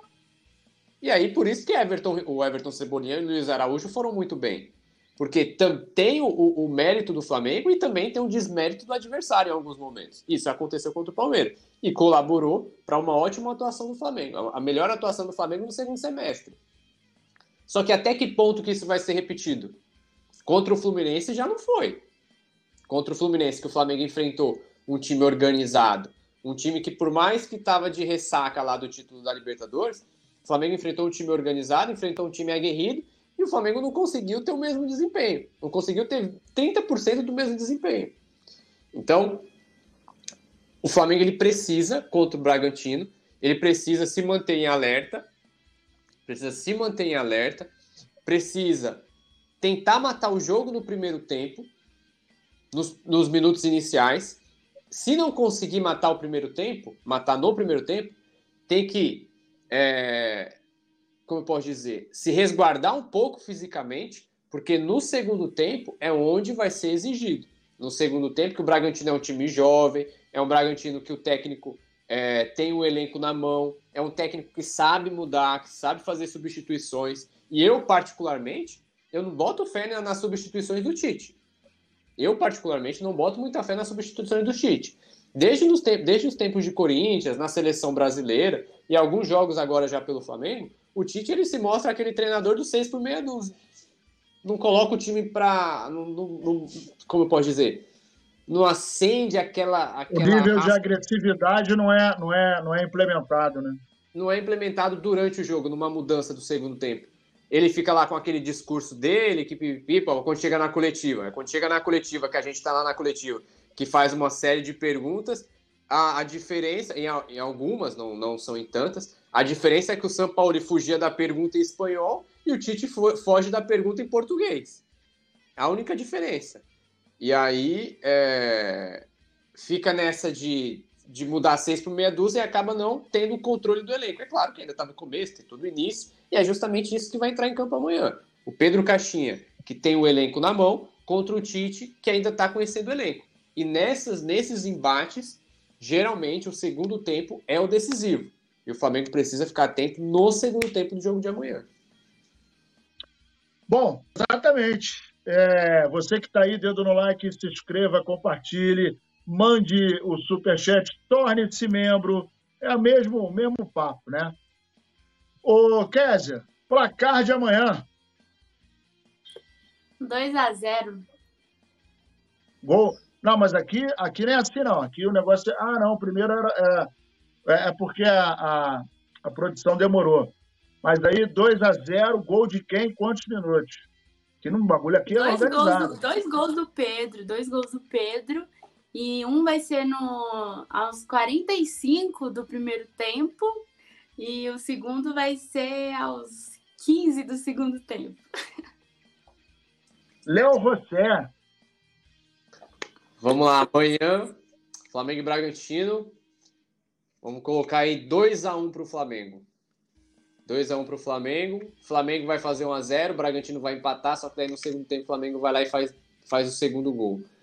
Vai ser gol aí, a gente pode colocar de Everton Cebolinha no primeiro tempo aos 33 do segundo tempo, do primeiro tempo, aos 33 do primeiro tempo, e no segundo tempo, ele, sempre ele, Eric Pulgar, vai fazer aos 41, só pra gente ter aquele, aquela explosão da torcida do Maracanã, a explosão da vitória, vai ser maneiro.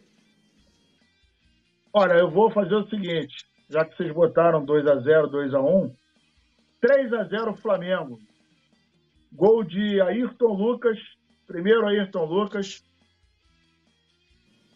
Gerson e Pedro. 3 a 0 Mengão. 12. Calma aí, pô.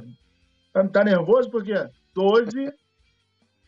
O segundo aos 32 e meio e o terceiro aos 13 do segundo tempo. 3 a 0 Mengão e você que está acompanhando a gente aí, coloque seu placar, se inscreva, compartilhe e mande para os amigos. Kézia, suas palavras finais, muito obrigado pela sua participação, foi brilhante, tomara que você volte mais vezes. Podem me chamar sempre, foi muito bom estar aqui. Ansiosa para o jogo de amanhã, como eu falei, data FIFA me deixa bem agoniada. Muito tempo sem Flamengo me deixa bem agoniada, mas amanhã a gente mata essa saudade. Espero que dê certo, que o Flamengo conquiste aí mais três pontos e que tenha um futebol bonito para a gente ver, porque além de flamenguista, a gente gosta de um bom futebol, né? Então espero que o Flamengo realmente entre em campo mostrando o que sabe fazer de melhor. E é isso. Boa noite, Nasa, Léo, todo mundo aí do chat. E ó, para quem tá assistindo e ainda não deixou o like, deixa o likezinho aqui no final do vídeo. E é isso, gente. Até amanhã. Maravilha, essa foi a participação de Kézia Alves, aquela que não gosta muito do De La Cruz, mas a gente está convencendo que ela mude de ideia, ela está quase mudando de ideia, nos bastidores ela fica falando mal dele, mas a gente vai chegar lá. Gustavo Horta participando. E você, Léo José, mais um, mais um resenha para conta, prazer. mais uma vez trabalhar contigo, meu amigo. Ah, você sabe, brincadeiras à parte, brincadeiras à parte, é sempre um, é sempre um prazer a gente dividir esses programas assim, seja no pré-jogo, seja no resenha, seja no notícias, é sempre bacana, porque essa, essa, essa interação que a gente faz eu acho bem maneira. E as palavras finais é deixar aquele abraço para todo mundo que está acompanhando a gente direto de Aracaju, porque você não falou, Nazário, você não falou da galera que está acompanhando a gente no chat, que é de Aracaju, que é de Palmas, que é de Rio Branco, que é lá de Pato Branco, que é de Cuiabá, tá, que é de Dourado. Você está é devendo para esse povo todo? Não estou devendo a ninguém, não tô devendo, só, de, só devo a minha mãe. É a única pessoa que eu devo, mãe e. Eu tô, sabendo, eu tô sabendo que você tem muito credor pelo Brasil, mas vamos que vamos. Agora, agora, agora deixar esse abraço, né, pro pessoal lá de Sinop, de Aracaju, de Maceió, de Natal, todo mundo que está acompanhando a gente, de Nova Iguaçu, de Brasília, de Cidade Ocidental também, aí no Goiás, eu acho. Então, esse abraço para todo mundo e fique ligado porque as redes sociais do Coluna, arroba Coluna do Fla, nosso site também, colunadofla.com, sempre bombando. E aqui os nossos arrobas aqui, né? O meu, do Nazário ali, o da Kézia. E é isso, galera. Maravilha! Eu queria agradecer a participação da Kézia, do Léo José, do nosso querido Leandro Martins Leandro e principalmente a sua participação aí no chat de todo o Brasil, do nosso planeta Terra. Muito obrigado. Amanhã nós estaremos juntos e misturados aqui, Flamengo e Bragantino, Campeonato Brasileiro, Flamengo precisando ganhar muito e a gente precisa da tua força. Dedo no like, compartilhe, se inscreva, torne-se membro. Amanhã, a cada 10 novos membros, rola o sorteio de um manto sagrado. O ganhador ou a ganhadora é que vai escolher. Portanto, a gente se vê amanhã. Tamo junto e misturado, Flamengo até morrer. Câmbio e desligo. Valeu! Alô, nação do Mengão! Esse é o Coluna do Fla. Seja bem-vindo! se inscreva no canal, não esqueça de deixar o seu like, pega o link, compartilha para geral, comente, comente bastante, queremos te ouvir. Aqui você tem a melhor transmissão dos jogos do Flamengo na internet. O Coluna é brabo e tem o Podfla, o podcast da nação. É muita resenha e um show de cobertura do maior do mundo, do jeitinho que a nação merece. Esse é o Coluna. Saudações rubro-negras.